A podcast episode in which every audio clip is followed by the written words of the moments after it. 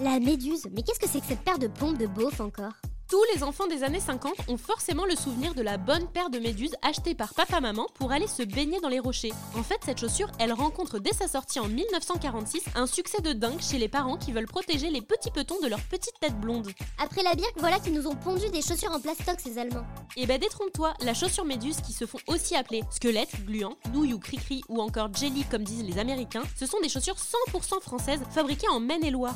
100% françaises Genre nous, la France, pays internationalement reconnu dans le milieu de la mode, on a pu pondre une paire de chaussures aussi moche Oh, moche, t'es quand même difficile. Figure-toi que tous les pays ne pensent pas comme toi. Au Japon, avec des chaussettes, c'est hyper tendance et les japonaises en raffolent. En transparente, en rose, en bleu, à paillettes, enfin bref, un vrai défilé de couleurs. Et puis chez nous, c'est devenu très à la mode depuis un ou deux ans. On a des méduses déclinées chez Céline, chez Gucci avec des cristaux ou dans d'autres marques plus abordables en version cuir. Ah bah voilà, en cuir, ça au moins c'est intelligent. Pourquoi fabriquer des chaussures en plastoc quand il y a mieux, franchement? Eh bien ça c'est faux, il y avait pas mieux. D'ailleurs, il y avait même pas de cuir, puisque quand ces chaussures ont été fabriquées après la guerre, on était en pénurie de matières, notamment de cuir. Et c'est à ce moment-là que Jean Dauphin, un fabricant de couteaux auvergnat, a l'idée d'utiliser le plastique pour en faire des chaussures. Au départ, il la nomme la Sun, mais elle sera vite renommée sous le nom de Méduse. En plus, la fabrication est facile puisque le plastique étant chauffé à haute température dans des moules, c'est hyper rapide à produire. Malin, non? Ouais, tu parles.